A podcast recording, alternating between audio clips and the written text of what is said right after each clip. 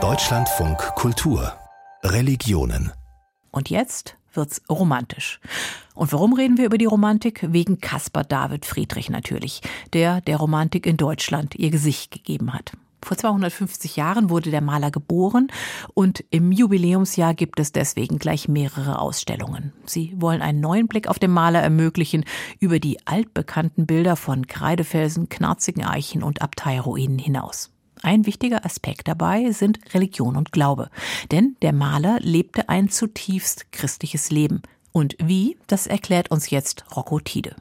Das Geheimnis dieser Werke von Friedrich besteht darin, dass diese Bilder Gedanken- und Gefühlsräume anbieten und dass man als Individuum Kontakt aufnimmt und sein Ich einbringt bei der Betrachtung. Und es berührt eben nicht nur den Verstand, sondern auch die Seele. Sagt Kuratorin Birgit Verwiebe in der Alten Nationalgalerie auf der Museumsinsel in Berlin.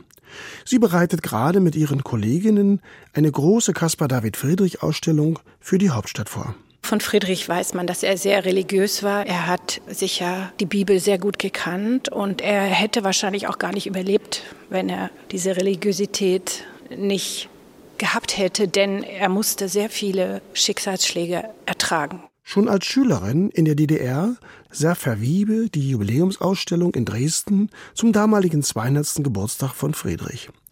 Er gehört bis heute zu ihren Lieblingskünstlern, auch sein Lebensweg hat sie beeindruckt. Ganz früh verliert er die Mutter, da ist er sieben, dann stirbt sein Bruder, der ihn beim Ertrinken im Eis rettet vor seinen Augen.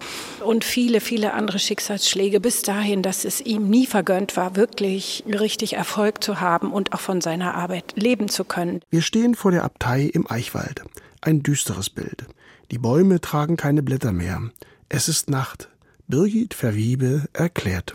Friedrich stammt ja aus Greifswald. In diesem Bild sieht man eine Gruppe von Mönchen, die einen Sarg tragen. Sie werden an einem Altar vorbeikommen, auf den Kerzen brennen, mit einem Christus am Kreuz. Es geht um das letzte Geleit und dann um die Frage, um was kommt nach dem Tod. Friedrich schuf dazu ein Pendant, den berühmten Mönch am Meer, der in der alten Nationalgalerie links von der Abtei im Eichwald hängt.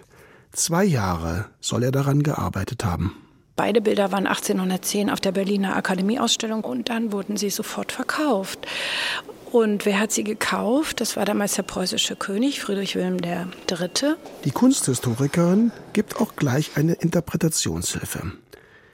Denn der von hinten vor dem dunklen Meer gemalte, verloren wirkende Mönch ist mit seinen philosophisch-theologischen Fragen auf der Suche. Wo ist der Anfang, wo ist das Ende, was kommt nach dem Tod? Und es geht auch um Sehnsucht, um die unerfüllten Dinge, die nicht aussprechbaren Dinge im Leben des Menschen. Oben haben wir die Hoffnung durch den hellen Himmel. Auch wenn es schwierige Themen sind oder um Tod geht, kommt die Hoffnung auch immer vor. Es ist das Kreuz im Gebirge. Caspar David Friedrich zeichnet dieses Blatt in Sepia-Tinte Anna Pfefflin ist Kuratorin für die Kunst des 19. Jahrhunderts am Kupferstichkabinett in Berlin. Sie erklärt die großformatige Zeichnung von 1806, die zum Vorbild für den berühmten Tetschner Altar wurde, ein Gemälde, das heute in Dresden hängt. Eine Kulisse, das ist einmal ein großer Fels, dann sind es Tannen und dann ist es ein Kreuz mit dem Christuskörper dran. In der protestantischen Ausdeutung sagt man eben, ne, der Fels steht für den Glauben, Tatengrün für die Hoffnung und das Kreuz, das sich von uns abwendet, wird aber angestrahlt von einer Sonne, die wir nicht sehen, vielleicht eine göttliche Sonne. Und wir sehen nur diesen göttlichen Schein in diesem von uns abgewandten Christus. Alles hat bei Friedrich seine Bedeutung, weil nach seiner Meinung nur der ein richtiger Maler ist, der auch das malt, was er in seinem Inneren sieht. Und dann kommt eben dieser unglaubliche Himmel, der einen wirklich glauben lässt, dass die Erde rund ist und dass es irgendwie weitergeht, dass es mehr gibt als das, was wir nur sehen. Schon zu seinen Lebzeiten polarisierte Caspar David Friedrich. Die einen sahen in seinen Gemälden großartige Zukunftskunst, andere fragten, Kann ein solches Landschaftsbild ein Altarbild sein? Darf die Landschaftskunst auf die Altäre kriechen? Für die Kunsthistorikerin Verfliehen ist die Landschaftsmalerei von Caspar David Friedrich durch einen inneren Blick geprägt. Sie deutet die Botschaften des Malers in seinen Bildern theologisch und konfessionell.